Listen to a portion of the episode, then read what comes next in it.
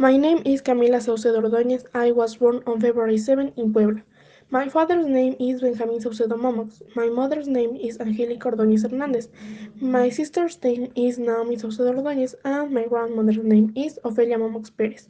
I study at the Centro Escolar Dr. Alfredo Totsky Fernández de Lara and I am in first year of high school. I want to be a military doctor. Hi, my name is Amanda Medetoxe and I am 15 years old. My father's name is Armando Medei Gante and my mother's name is María Concepción Toxecolot. I have one sister, Abigail, and two brothers, Armando y Ana Mateo. I am a student in the first semester of high school in Sedat. I really like reading and I want to be an international trader. My name is Paola Coyopol Cebada. I was born Junio 4 I was born in Puebla. I studied on Centro Escolar Dr. Alfredo Toski Fernández de Lara. My mother's name is Ángela Cebada Castañeda. My dad's name is Miguel Coyopol I also have a two sister. My name is Susana Coyopol Cebada.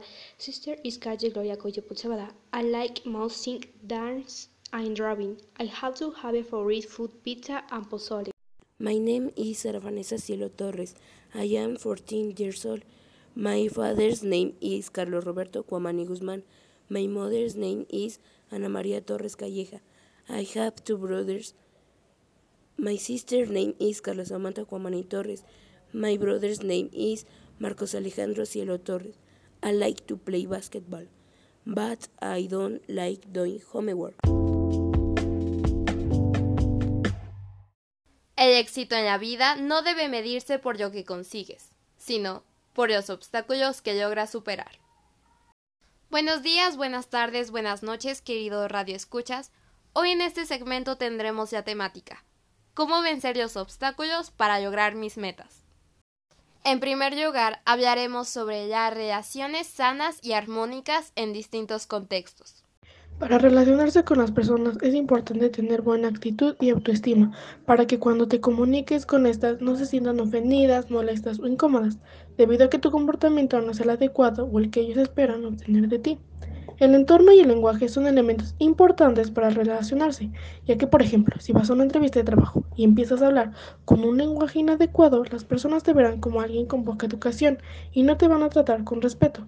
Otro ejemplo sería que cuando estás con tu familia te desarrollas con mucha más confianza, aunque no llegas al punto de decir groserías, a menos que te sea permitido hablar de esa manera, pero estos casos son muy raros, ya que a los padres se les hace una falta de respeto porque a ellos así los educaron. Es por esto que es importante saber relacionarse, además de que te ayuda a desarrollarte en un entorno armónico y respetuoso. Tomando en cuenta el punto anterior, hablaremos a continuación sobre la comunicación como base para las relaciones interpersonales. El proceso de comunicación está conformado por ocho elementos: emisor, canal, mensaje código, ruido, receptor, retroalimentación y contexto. Es importante respetar estos elementos para obtener un buen resultado al hablar con otras personas. La comunicación es muy importante para tener relaciones interpersonales sanas y respetuosas entre las personas, ya que la mayoría de los humanos son más emocionales que racionales y esto puede ocasionar muchos problemas. Un claro ejemplo es en las relaciones de pareja, ya que la falta de comunicación provoca la inseguridad de uno de ellos y las emociones que éste desarrollan pueden ser muy fuertes, lo que provoca celos. Estos tipos de problemas y otros más se pueden solucionar hablando desde un principio con la pareja o con las personas con las que tienes dificultades para entenderte. Ahora mencionaremos las ventajas del aprendizaje del idioma inglés como base de una comunicación efectiva con otras culturas. Te limitas en tus relaciones sociales a otras personas, te abre un nuevo mundo de amistades, tener nueva experiencia al viajar, tener una aventura inolvidable, conocer cómo festejan su tradición, ayuda a prevenir la timidez, mejora tu memoria y aumenta la capacidad de concentración, sino también reflexiona sobre tu lengua materna, te abre la puerta a una nueva cultura, puedes entender sus culturas, algunos trabajos piden este idioma para comunicar o hablar con personas extranjeras, si nos ayuda la capacidad para los niños hablar en inglés, desarrolla su capacidad, podrían saber muchas cosas y comunicarse con gente extranjera.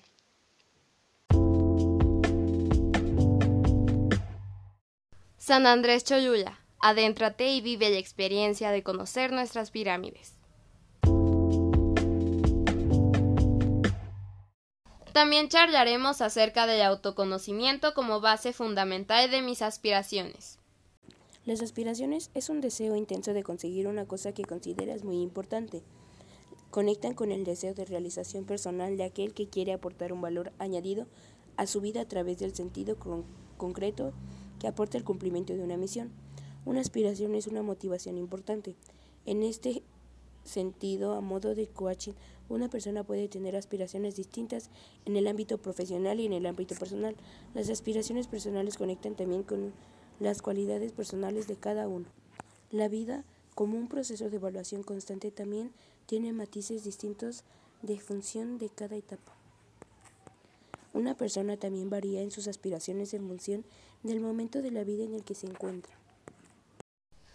Ahora abarcaremos el tema de la tecnología como medio y recurso para concretar mis aspiraciones. La tecnología es una herramienta que ha desarrollado el ser humano para su beneficio, ya que ésta nos ayuda mucho en nuestra vida cotidiana. Por ejemplo, el celular es una tecnología en la que vienen aplicaciones que nos pueden ayudar como la calculadora, los navegadores, la cámara, etc. Esta tecnología nos puede ayudar a lograr nuestras aspiraciones, ya que nos facilita información sobre cosas que deseamos saber que nos servirán para nuestro futuro. Por ejemplo, podemos investigar qué requerimientos nos piden para estudiar cierta carrera o qué necesito para viajar, etc. Ahora les hablaré un poco sobre la importancia de la salud, alimentación y condición física para alcanzar metas. Da siempre lo mejor de ti. Lo que siempre soy dará sus frutos mañana. Agustín Ogemandino. En este punto de nuestra vida muchos nos preguntaremos ¿De verdad me sirve de algo llevar un estilo de vida saludable? ¿De verdad necesito hacer ejercicio todos los días? ¿Acaso no puedo comer comida chatarra? Al fin y al cabo, vida solo hay una y tallas hay muchas. Las personas que piensan esto en realidad no se dan cuenta de los múltiples beneficios que nos trae un estilo de vida saludable ya que si estamos bien física, mental y emocionalmente, lo proyectaremos hacia las demás personas. Y no solo hacia las demás personas, sino también a cada uno de los aspectos de nuestra vida diaria. Por ejemplo, si no descansas lo suficiente la noche anterior porque te desvelaste viendo Instagram o Facebook, no tendrás ya energía suficiente para ir a la escuela. Te sentirás cansado, fatigado y con ganas de golpear a cualquiera que no te deje dormir. En cambio, si duermes lo necesario, te sentirás con energía durante la mañana, estarás de buen humor y podrás estar más activo durante las clases. Un estilo de vida saludable solo se logra con la fusión de tres aspectos. Una alimentación balanceada, actividad física y cuidado de nuestra salud. Algunos de los múltiples beneficios que nos trae son contrarresta el estrés, sensación de bienestar general, nos permite descansar mejor, mejora el correcto funcionamiento del cuerpo, ayuda a prevenir enfermedades y mejora la autoestima. En conclusión, puedo decir que ser saludable no debería ser una obligación, sino un estilo de vida. Finalmente, les daremos algunas propuestas para lograr la inclusión y evitar la discriminación de hablantes de lenguas indígenas nacionales. En México usa lenguas originarias y los pueblos indígenas presentan 12% de la población nacional, por lo que resulta contradictorio de discriminación por identidad, cultura, lengua o color de piel. Para combatir esta situación es necesariamente una verdadera transformación generada desde casa e incluso fomentar una cultura de tolerancia e incluso desde la educación básica con el objeto de entender que todos, sin importar nuestro origen o color de piel, gozamos de los mismos derechos.